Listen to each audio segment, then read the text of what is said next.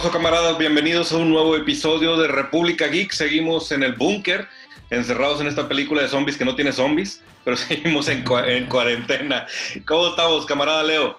Camarada Richo, pues aquí estamos, como bien dices tú, en, en un 28 días después. Literal, creo que ya pasamos los 28 días y, seguimos igual, entonces no sé para dónde voltear.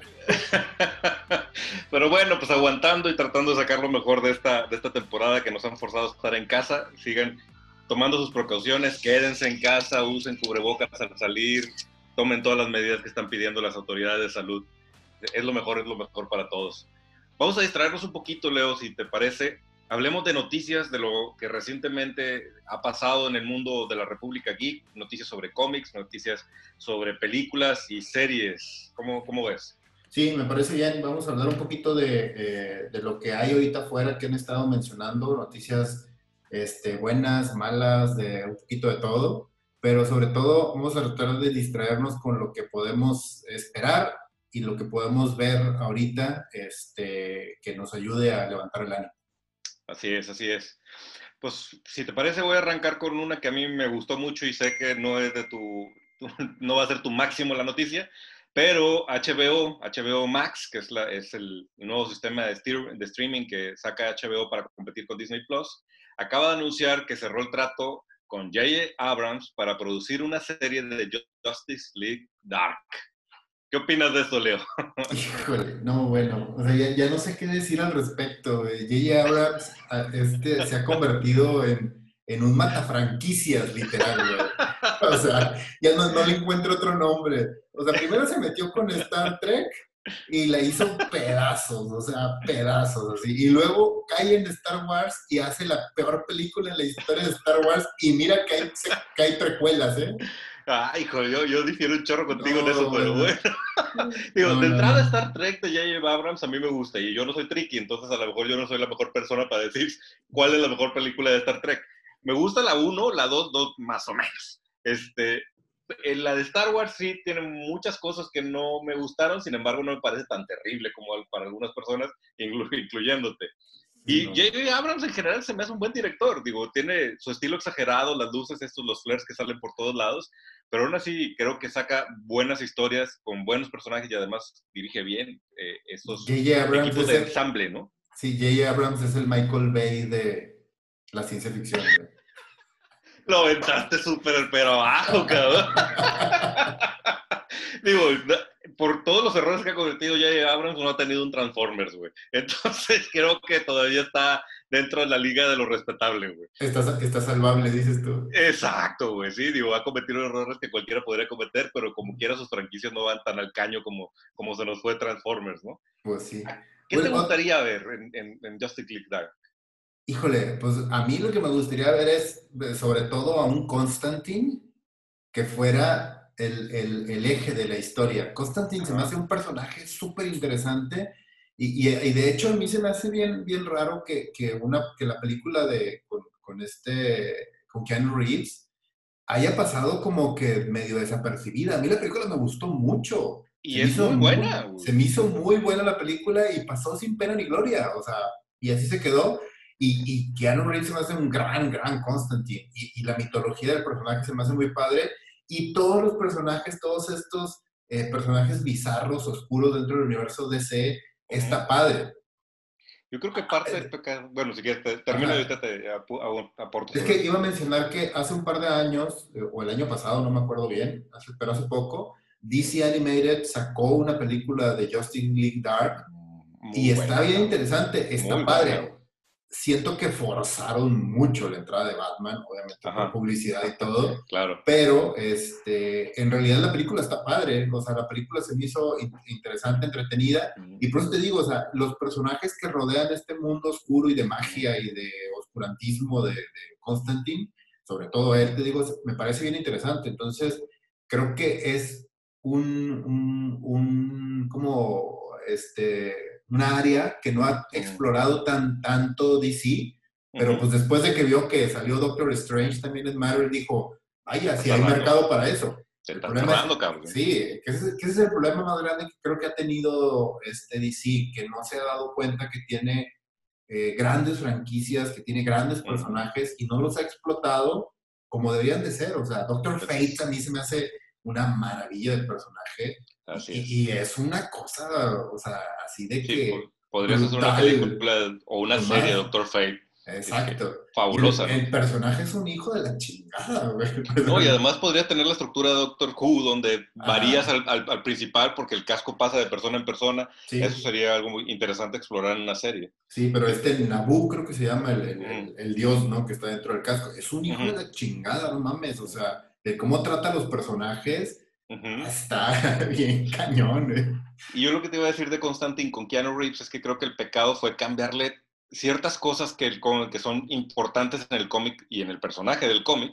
Sin embargo, Keanu Reeves lo sacó adelante, ¿no? Sí, Y en el caso de la animación que mencionas ahorita, pues es Matt Ryan, que es el mismo actor de la serie TV, que también creo que, la, que no le dieron tiempo de florecer a esa serie porque tiene unos capítulos buenos. Sí, la serie está bien interesante, de hecho. Y, el y el actor es tan bueno siendo Constantine que ya se lo llevaron a Legends. Entonces, yo esperaría que mantuvieran a Matt Ryan en esta nueva serie de Justice League Dark. O sea, podría ser, podría ser la piedra angular de traer a ciertos fans que ya son fans del universo del Arrowverse. Este, el cuate hace un muy buen Constantine. Entonces, yo creo que no, no, no, se la deberían de jugar, porque te metes a un nuevo actor y puede que le pegues con ganas y encuentres un mejor Constantine, o puedes, puedes hacer que la gente te odie por haber ignorado a Mark Ryan, que ya tiene varios años interpretando el personaje y lo está haciendo bastante bien. ¿no? Sí, claro. O sea, hizo un arma de dos filos también. Es lo mismo que pasó con Flash en la serie de televisión y con el Flash que utilizaron para Justice League en la película. Además, yo siento que Matt Ryan está desperdiciado en, Legends. Lo siento por los fans de Legends. Creo que el Arrowverse, ah, para mí, ha caído en mi gracia. Legends es pésima serie. Y hay mucha gente que le gusta, pero a mí la verdad Arrowverse me perdió por completo. Sí, es, Legends es, así como, como este, como ver a, al Witty Witty en una historia de superhéroes y los backs de cartón, todo con de la pantalla verde, así todo se nota cuando. No, no, no, no. Y abusaron de lo campi, abusaron de, salirse así como de no tomarte en serio. Ya creo que ya parece una película de cómics de los 80, güey. Exacto. Y Matt Ryan está desperdiciando en ese sentido porque él era un muy buen Constantino oscuro, ¿no? Y yo esperaría que, que Dark, Justice Dark realmente sea Dark y no sea chistosita, ¿no? Sí, sí, sí, exactamente. ¿Qué otros personajes aparte de Constantine? Yo creo que los dos coincidimos en que Constantine tiene que estar y debe ser el centro de la, de la Liga de la Justicia Oscura, ¿no? ¿Cuáles otros personajes deberían estar en esta serie? Pues creo que eh, de entrada Satana, creo que ese es, uno, es otro personaje importante que también lo siento muy desperdiciado dentro de todo el universo DC. Y pues, Swamp Thing también es parte de, ¿no? De Dark. También es parte de... Swamp Thing también fue una serie que empezó bien interesante en DC Universe y lo la cancelaron. No entiendo por qué. hombre, la primera temporada estaba brutalmente buena. No sé qué le pasó. No sé por qué decidieron que no. A lo mejor porque ya estaban planeando esta serie y decidieron no, no amarrarse con como les estaría pasando con, con Matt Ryan, ¿no? Exacto. Deadman, creo que Deadman también es uno de los, de los, de los personajes de Justice League Dark que debería estar ahí y que no ha sido explorado eh, en, live action, entonces estaría interesante, ¿no? Sí, Deadman también es un personaje que... Es que eh, DC tiene un, un, tema muy curioso con sus personajes que son este... que son como de, de, este, de, este círculo de vértigo, que no les da el respeto que se merecen y son los personajes más interesantes con más... Eh, mm, ¿cómo podría decirlo? Con más historia, que son como los más, los más, este, ah, o sea, los... ¿Icónicos? No, no como icónicos, son muy interesantes. O sea, la historia de Swamp Thing es sumamente interesante, la historia de Constantine también, o sea, la historia de Preacher, la historia de Satana, de que es una, o sea, es un personaje que se para enfrente del público para decir que, que hace magia pero la magia que hace es real. Y la gente la toma como que, ah, hace truquitos y suelta, o sea, es, como David Copperfield, hace cuenta así. Y no, es una maga de verdad que evoca poderes del, del mismo, ¿cómo se llama? El lado oscuro de la magia y la madre y todo. Además, están bien interesantes los personajes. La historia de Doctor Fate también, con el papá de Satana. Doctor Fate podría ser un, par de episodios. O sea, sí. Justice Dark podría girar alrededor de dos o tres episodios sobre Doctor Fate y el casco. Ajá, sí. Igual, Etrigan. Yo a mí también me encantaría ver a Etrigan al menos en un par de episodios, nada más para explorar la mitología del personaje. Exacto, que es otro rollo. El rollo de la mitología de Etrigan también está bien, bien divertida porque es como un Dr. Jekyll and Mr. Hyde, pero llevado a un extremo de, de, los superhéroes de una manera bien padre. O sea, también el personaje de Etrigan, cómo habla, el que tiene que hacerlo de esa manera, el que siempre es, porque al final de cuentas es un demonio. Así es. Y hace lo que le da su regalada gana también. Es, es, es, un poco como este tema del Hulk de los cómics, que, que, no tiene, o sea, sale Hulk y no sabes qué va a pasar. El güey puede destruir medio Nueva York o puede ser tu amigo en ese momento. que es otra de las creaciones de Jack Kirby, ¿no? O sea, este Etrigan es, es, una idea de Jack Kirby. Es genial y además el demonio ha vivido por siglos, entonces también trae toda una mitología bien interesante alrededor del personaje. Esperemos que Justice League Dark sea lo que realmente queríamos ver de esta, de esta franquicia. Lástima que no vamos a ver la película de Guillermo del Toro, que creo que hubiera sido una cosa súper interesante. Sí, este, hubiera sido, hubiera sido bien interesante ver esta, esta, todo lo que está en la cabeza de, Guillermo del Toro. Yo me imaginaba una mezcla así entre el laberinto del fauno y Hellboy. Ajá. Con, detalles de humor, pero mucha oscuridad, sin personas. Sí, hubiera estado increíble. Lástima, lástima. Pero bueno, este esperemos que esta serie haga justicia a la franquicia y que nos dé más personajes que al final de cuentas es lo que queremos, ¿ver? Ver en, live action estos personajes que tanto queremos y disfrutamos, ¿no? Exacto. Otra noticia que salió, de hecho, hace poco, la semana pasada, fue que soltaron el nombre de la nueva película de Venom, que fue curiosamente bien recibida. La película, yo no la, yo no la considero tan buena, está entretenida, pero realmente es salvable por este güey, por el actor. O sea, e, ese güey salva la película, pero a nivel, a nivel este, e, e, económico, le fue súper bien a la película. Son esos, de esos, este, cuando tú dices, güey, ¿qué pasó? O sea, sorry, el guion es malo, güey. Ajá. El villano es pésimo, cabrón. Sí, malísimo todo. pero él, él tiene carisma, cabrón. Es un buen Eddie Brock, cabrón. Ajá, es un buen Eddie Brock y Venom está muy bien.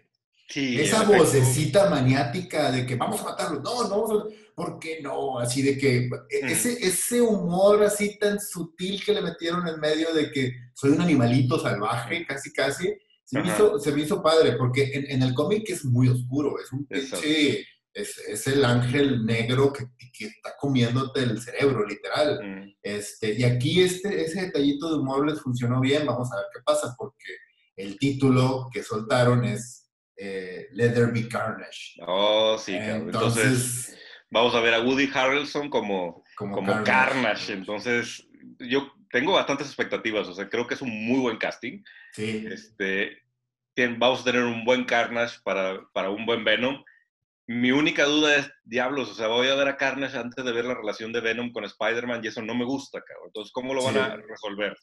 Esa, es la parte que, me tiene molesto todavía. Ese es el tema de las licencias y de cómo están correlacionadas a nivel mediático. Eso es todo un tema después. Y si, de puro milagro estamos viendo Spider-Man dentro del universo de Marvel.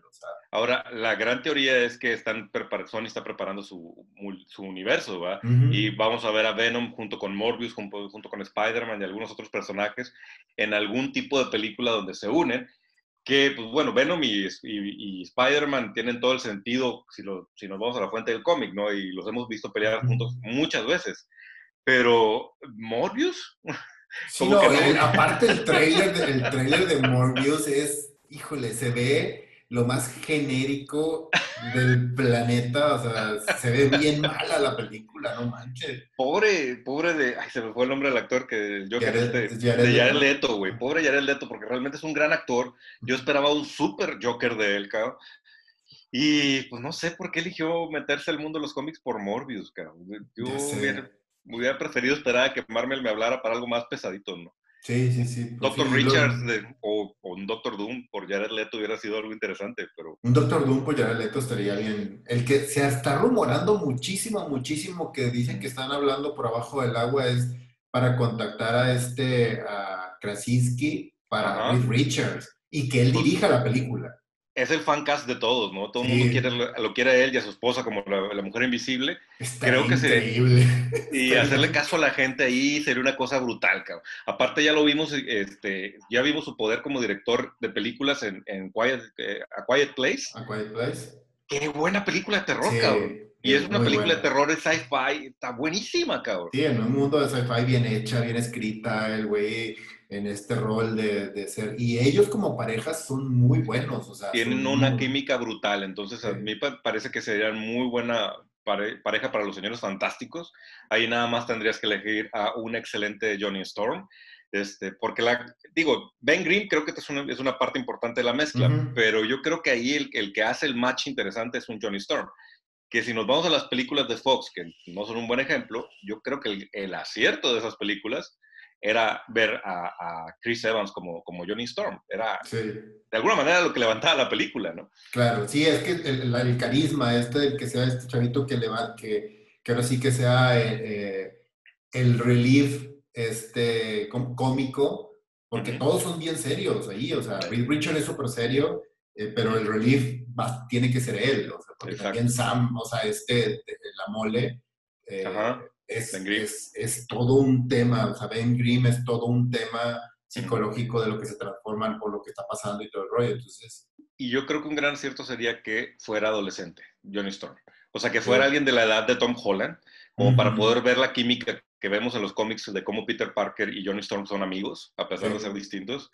y, y, eso también le daría una dosis de juventud interesante a, a, los Cuatro Fantásticos. Pero pues ojalá que este rumor sea cierto este, y, y podamos ver esta, esta combinación de personajes. Y ojalá que el Let There Be Carnage de, eh, con Venom 2 sea una buena película y que nos dé una buena justificación de por qué el Spider-Man hasta ahorita no había estado involucrado en este universo. Sí, y otra noticia que salió la semana pasada que a mí es, ustedes ya se los he mencionado un par de veces en el canal, eh, una de mis novelas favoritas de sci-fi que existen, mm. Dunas, eh, de Frank Herbert y creo que por primera vez en la historia se le va a hacer justicia a esta película de la mano de Denis Villeneuve. Y esta semana, este, creo que fue, no me acuerdo qué revista gringa, Variety o no me acuerdo cuál. Variety, Variety fue el que sacó las fotos. Sacó las fotos de una entrevista. La entrevista pues no dice mucho, la verdad, la verdad, no, o sea, nada que no conozca a alguien que haya leído el libro. Este, pero las fotos se ven muy impresionantes. Se ve que le están haciendo justicia. Digo, yo, como te lo he comentado, no he leído libros, sé que es una, una, novela que es muy querida por los amantes de la ciencia ficción en, novelas. Este, y pues bueno, la, película, ¿de qué fue? ¿80s, 70s? La película fue de principios de los 80s, no, 70, no me acuerdo, no me acuerdo, yo la borré. y mira que soy fan de David Lynch. no, de verdad, soy fan de David Lynch, pero creo que él nunca debe haber hecho esa película. Esa la, hizo, la hizo por, por, por, contractualmente con el estudio, o sea, no quería hacerla. Una experiencia extraña, ¿no? Es, una película rara. Súper rara, pero sí, sí, es más, si a él le hubieran dado el libro y le hubieran dicho, haz lo que quieras con la película, hubiera hecho algo mucho mejor. Pero él estuvo amarrado muchísimo por el estudio también y hubo muchos problemas en medio cosas. Y luego, además, el, documental que salió hace poco de Jodorowsky. La versión de Jodorowsky. La versión de Jodorowsky que, también estaba trabajando. Creo que la versión de Jodorowsky es mejor que no haya salido. Es más, es mejor historia por backstage, todo lo que sucedió atrás, que como película creo que hubiera sido una cosa demasiado rara para el, para el público mainstream. sí, pero, pero, pero, pero, imagínate esa cosa en la cabeza de Jodorowsky, o sea, no mames, el güey es... Porque eh, conociendo la historia, digo, ahorita tú, como dices, no has leído el libro, la película de David Lynch tiene 20% del libro. Mm. O sea, es nada comparado con lo que realmente está sucediendo, con la historia. De hecho, uno de los aciertos más grandes de, de, de Villanueva es el primer libro, porque son, son seis libros de, Frank Herbert y hay muchos libros alrededor del universo de Dunas, pero el primer libro lo va a dividir en dos películas. Ok. O sea, es, es, es una... Para tomarse el tiempo de contar la, Para tomarse el tiempo de contar la mitología alrededor de... Y ahora que lo mencionas, algo leí de que creo que HBO va a hacer una serie también, o sea, basada en otros de los libros periféricos de, de Dune, no, no, de, no de la novela central. Ah, eso no lo había escuchado. Sí, algo leí acerca de eso también. Entonces, pues bueno, creo que Dune es una franquicia que pudiera dar mucho material, ¿no? Sí, y creo que ahorita él es, eh, Denis Villeneuve es, es, es, el mejor director que hay ahorita en ciencia ficción. De hecho, si no, lo si no lo conocen, en Netflix hay muchas películas de él, les recomiendo precisamente Blade Runner. Pueden ver las dos, pero pues la que él hizo, que es la de 2049, es una obra maestra. Es impresionante que le haya llegado al nivel del original. Ajá. Y está una de las películas más importantes de ciencia ficción en los últimos años también, que es Arrival. ah, buenísimo. Muy recomendable también. E, este tipo es, es muy impresionante a la hora de dirigir y de llevar una historia y de cómo este, meterte. Y, ha trabajado con, con grandes este, directores de fotografía, con grandes escritores. Sicario es una película brutal también, o sea, en todos los sentidos de la tensión. él, es el tipo de director que, si no es que ahorita, en los siguientes años, las escuelas de cine van a analizar sus secuencias, haz de cuenta, y van a, van a decirte, mira, esta es la manera de cómo generar tensión en una película, y te van a poner clips de este güey completamente de acuerdo. Y además lo que me gusta de él es que no es showman. No es de estos directores como J.J. Abrams que, que, van y ellos también buscan como un poquito ser el, foco de la historia. Él no, él está haciendo lo suyo nada más. Él trabaja eh, como director y listo, ¿no? Entonces lo respeto por eso y además porque su trabajo es impecable. Entonces creo que Doom va a ser una buena película, está llamando la atención, gente que incluso nunca había escuchado el libro está preguntándose de qué se trata este proyecto, entonces creo que va a ser un, un, buen hit. El casting está impresionante de la película, o sea, este güey se salió, dije, ¿cómo le hizo para conseguir a toda esta gente? y, súper on spot, ¿eh? O sea, el, el casting. Este chavito, ay, se me fue el nombre, ¿cómo se llama? Timothy, ay, el protagonista, el que es este Déjame lo busco porque no, pues no, estoy seguro cómo se llama. Digo, Isaac se ve increíble en ese, en ese papel también. El, el, Duke, el Duque Atreides, claro, sí. Ajá. Entonces, digo, además que eso es la película, lo que se ve también es que vamos a tener un super mendiga, este, mega casting, ¿no? Timothy Chalmers. Es el Timothy que Va a ser eh, que va a ser Paul Atreides, que él es el, él es el protagonista.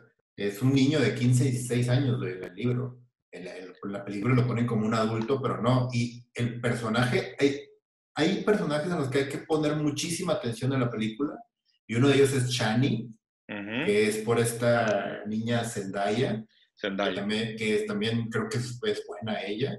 Pues este, hay, el casting aquí que lo tengo abierto. Es Timothy Chalmers como Trades, a Zendaya como Chani, tenemos a, Oscar Isaacs como Leto, ¿cómo se llama este personaje? Leto, Leto, Leto Atreides.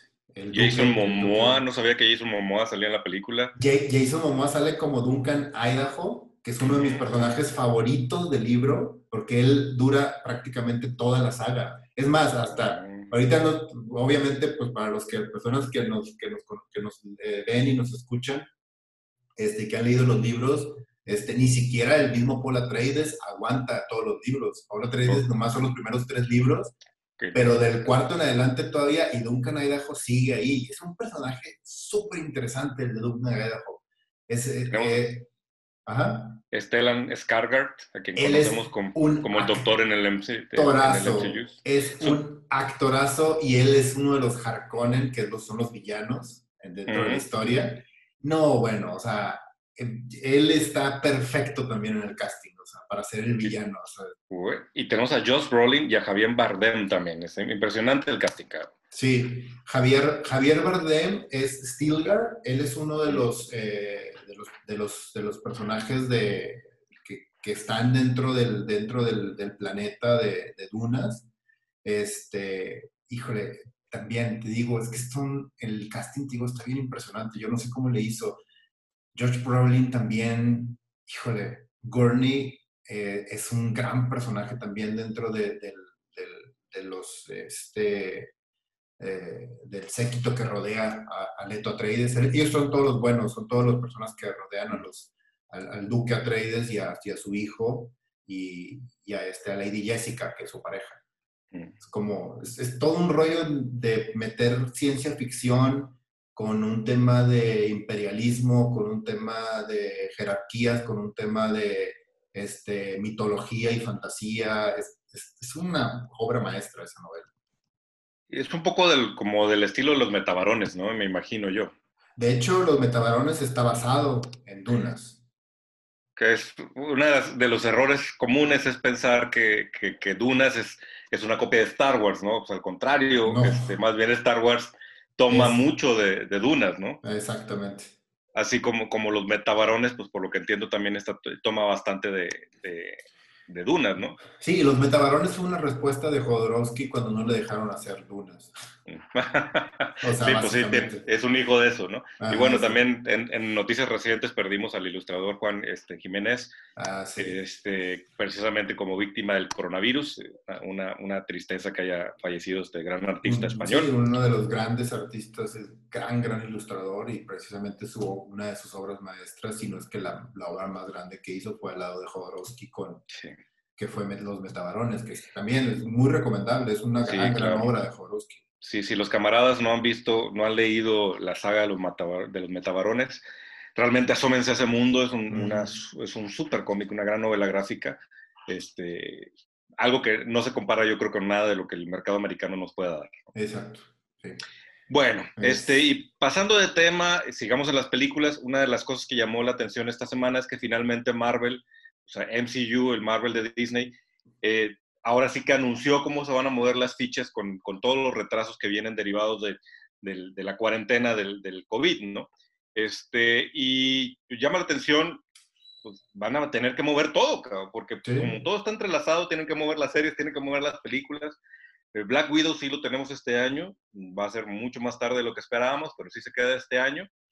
Tendremos, a, creo que lo que sigue sería Spider-Man hasta el 2021, por aquí tengo los datos para no mentir.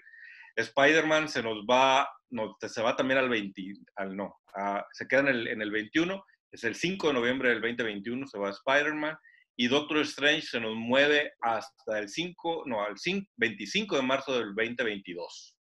Sí, todos tuvieron que mover la parrilla porque pues es que iban a empezar a grabar estos meses, o sea, para hacer toda la postproducción terminando el año. Exacto, y luego eso tiene que mover todas las series de, de, Disney, Plus porque están entrelazadas. El único caso que llama la atención es Thor, Love and Thunder, que lo adelantaron una semana.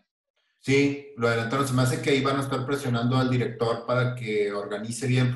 Creo que era el único que tenía bien clara la historia y que tenía ya redactado guion y ya preparado todo para empezar a grabar. Entonces él ya, él ya toda la preproducción se me hace que ya la debe de tener súper adelantada para que darle luz verde lo más pronto posible. Y yo creo que también una de las cosas por la que están presionando esa parte es que si hay alguien que puede rescatar la industria del cine, es el universo de Marvel. le duela a quien le duela. Pero si, va si algo va a hacer que la gente regrese al cine, ya sea con máscaras y con 30 botes de, de desinfectante a la mano, güey, es una película de Marvel. Yo creo que tanto tú como yo estaremos, ¿verdad? A lo mejor nos ponemos la máscara del Doctor Doom o algo. Pero ahí estaremos, cabrón. Y creo que ese es, un, ese es un punto bien importante, o sea, cómo eh, eh, esta misma industria que está ahorita batallando muchísimo por, por este problema, puede ser la misma industria que nos salve. O sea, estaba leyendo estadísticas acerca de cómo está la situación ante todo y, y es bien impresionante ver cómo estos monstruos que, que, que, pensamos que jamás iban a ser tocados por nadie como Coca-Cola, eh, yo no sabía que el 30% del revenue de Coca viene de cines y de spending machines. O sea, entonces el cine en realidad también está afectando de una manera muy impresionante a todo lo que está sucediendo alrededor. Entonces, creo que sí es cierto. O sea, Disney de la mano de Marvel puede ser una de, eh, una de las franquicias y una de las empresas que puede reactivar la economía de una manera muy impresionante, así como sucedía con muchas cosas alrededor del mundo de los cómics, alrededor del mundo del entretenimiento. Y, de hecho lo, estamos viviendo en carne propia con, con, un, con un despunte impresionante en ganancias de otras empresas del mismo ramo, como es Netflix. Mm, así es. Que Netflix ha tenido suscripciones de manera que jamás hubiera soñado que hubiera tenido en un mes. La cosa es cómo, cómo sostienes un Netflix o un Disney Plus y sigues en cuarentena y no puedes grabar series nuevas. Exacto. que luego por ahí estaba leyendo que se me hizo bien interesante que lo que está teniendo repunto ahorita es la industria de la animación, porque la industria de la animación siempre ha trabajado a distancia. Exacto. Entonces, podría, podría, que podría ser que empecemos a ver una, una serie de películas y de, y de series animadas como no hemos visto antes, porque le van a empezar a meter, inyectar dinero a la, a la producción animada, en lo que sale el bache de poder volver a producir películas. Claro. Porque, aunque el plan está hecho, pues la verdad es que Estados Unidos está muy embroncado ahorita con su situación del, del coronavirus. Europa anda por las mismas, entonces reactivar las, las filmaciones eh, va a ser algo complicado.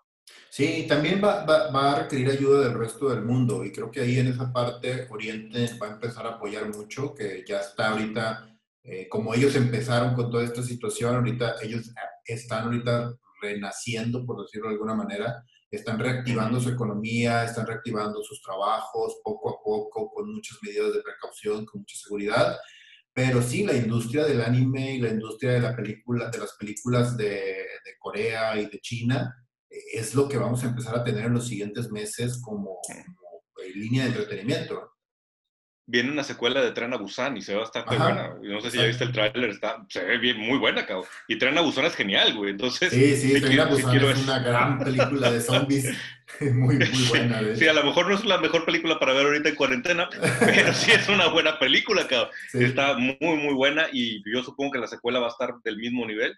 Exacto entonces a lo mejor sería bastante irónico que, el, que, que, los estudios orientales salvaran a Hollywood, mm. pero podría ser un camino y esperemos que, que, esto se mueva, que realmente empecemos a ver ya más luz y que pueda haber producción y pronto podamos regresar a los cines. Sí, Evidentemente, hecho, creo que al principio vamos a tener miedo de ir al cine, ¿no? Es Sí, una de las claro. cosas que va a pasar, ¿no? Irónicamente, eh, la película que ganó el Oscar a Mejor Película este año es una película coreana, 100%, de, de Ujú. un gran director y que tiene grandes también obras y eso va a ayudar a que como que suavizar un poquito la entrada de toda esta, de toda esta industria eh, asiática de cine.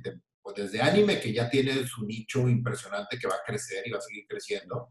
Eh, esta jugada de hace un mes de que Netflix metió toda la cartera de películas de Estudio Ghibli dentro de, sus, este, de su repertorio, eh, sí va a seguir ayudando, o sea, sí, sí va a seguir creciendo y creo que, como bien mencionaste, la animación puede ser una, una salida muy interesante. Una de las películas eh, que salió el año pasado, que es la de este, Dead, Kill, Dead Love Robots and Robots, este, Ah. que está en Netflix, es genial, o sea, yo digo, pues produzcan más películas de esas, por favor. y, y, bueno, aparte de, de Dead, Lo- eh, Dead Love and Robots, este, también viene la, la serie de What If de, de Marvel y que Ajá. también se ve que va a ser todo un experimento de animación impresionante. Sí, claro. Oye, eso y en otro, en otro universo, que también escuché por ahí la noticia y ojalá sea verdad, dicen que por acá por abajo del agua y a pura, pura home office y a distancia, se están poniendo de acuerdo con Henry Cavill para que regrese de Superman. Y entonces, creo que eso sería Ujú. interesante. O sea, había, rumor- había rumores de que se lo querían llevar a Marvel para que fuera Wolverine, para que fuera el nuevo Ah, Así Wolverine. es, así es. Yo creo que eso fue lo que dijeron. No, no, no, no, no, no, no. Vamos a empezar a soltar billetes porque realmente tienen un buen Superman en Henry Cavill y además Sí. Henry Cavill ha, ha demostrado ser un, un buen- una buena estrella de Hollywood, ¿no? Claro. Genera taquilla. Entonces, Sí. no creo que sea el buen momento para perderlo. Después encontrarán cómo explicar que, que- que Ben Affleck ya no es Batman. Pero, pero a final de cuentas, yo creo que al- al- a los geeks nos importa un carajo, ¿no? O sea, yo creo que se parece este, ¿cómo se llama? Robert Pattinson como Batman al lado de Henry Cavill. Eh, tú síguele, si la película de Justice League es buena. Sí, exacto, ese es el problema, que sea buena.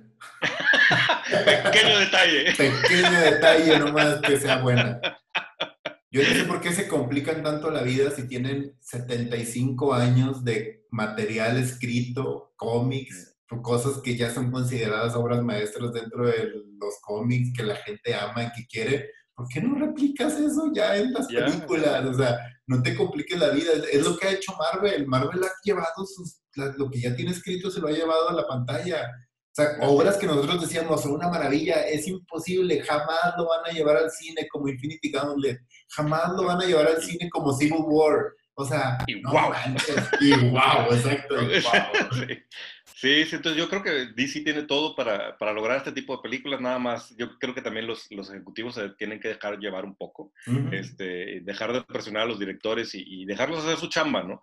Tanto a directores como guionistas, y, y tendrían un gran universo en sus manos, ¿no? Con Decirlo. todo, con todo y que Disney es, Disney es este monstruo también, el, el famoso eh, Mickey Mouse que devora todo lo que tiene y lo único que busca es dinero y todo eso. O sea, eh, ya sabes, todas estas leyendas urbanas de todo eso que yo creo que sí son ciertas. este, el, ah, el, hecho de que Pixar esté dentro de Disney y el hecho de que Marvel esté dentro de Disney y que los dejen trabajar y que se hayan dado cuenta de que genera lana, el, ser, eh, el respetar la fuente de origen, el, ser este, respetuoso de los personajes, de los fans incluso. Del estilo del director. de los estilos de los directores, exacto. O sea, eso me parece bastante loable y respetable para, para ellos.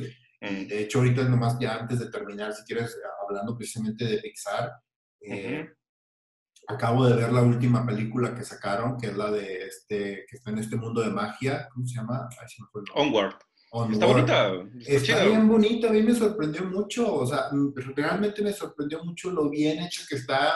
Honestamente, yo cuando vi el tráiler a mí dije yo, híjole, se me hace hacer otro, otro Cars, otra cosita así como de relleno en lo que sale una nueva y todo el rollo. Este, y la verdad me sorprendió mucho, me gustó mucho la historia, se me hizo súper bonita.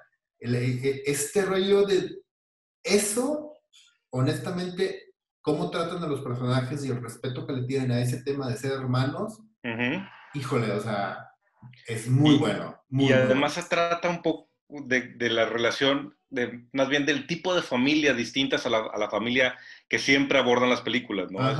salirnos del, del modelo de, de, familia que es el tradicional, aceptando la realidad de que hay un montón de familias que tienen estructuras distintas y lo abordan de una manera muy padre. ¿no? Sí, sí.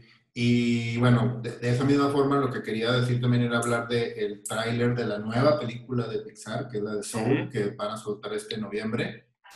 Se ve bien interesante también, se ve súper diferente, se ve de esas, de, esas que van a romper el molde tipo Up o tipo Coco. Así, así que puede ser también, digo, Me recordó intensamente cuando vi el tráiler, dije, como de esas películas de cómo... Pues es, de, es, de Pete, eh, es, de Pete Doctor, entonces es el mismo que hizo intensamente y que hizo este Up también y Los Increíbles. Qué interesante que hagan, que dejen que estos directores hagan estas películas tan, pues ahora sí que experimentales, ¿no? Este, pero dentro de un entorno infantil, que, que le dejan algo a los adultos y entretienen a los niños. Entonces creo que Pixar hace muy bien esa combinación. Sí. Y pues bueno, ¿tienes alguna otra noticia más que incluir en, este resumen de noticias de lo que ha pasado en la República Geek?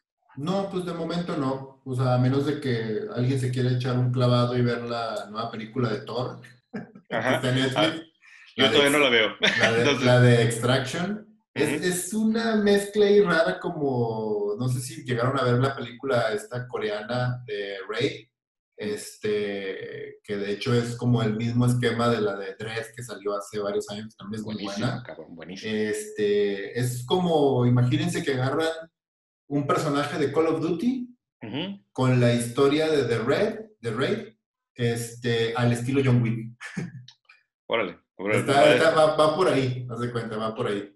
Al rato me la reviento, Cam, porque sí, nos hace falta entretenimiento del bueno ahorita. Ajá, es entretenimiento así directo, no te metes con muchas broncas, pero está, está bien hecha la película y está padre. Es, Perfecto. Es aventura, acción, ya, se acabó, a lo que sigue, pero te distrae un ratito. Perfecto, pues ahí tenemos una recomendación para ver ahorita en Netflix mientras continuamos en esta cuarentena forzada, quedarnos en casa. Yo creo que con esto cerramos nuestro resumen de noticias. Nos vemos en el próximo episodio de República Geek, donde hablaremos quizá de algún análisis de algo o haremos otro, otro recap de noticias. Este, y pues bueno, los esperamos en el siguiente episodio. Camarada Leo. Camarada Richo. Camaradas todos, quédense en casa, cuídense mucho. Platicamos.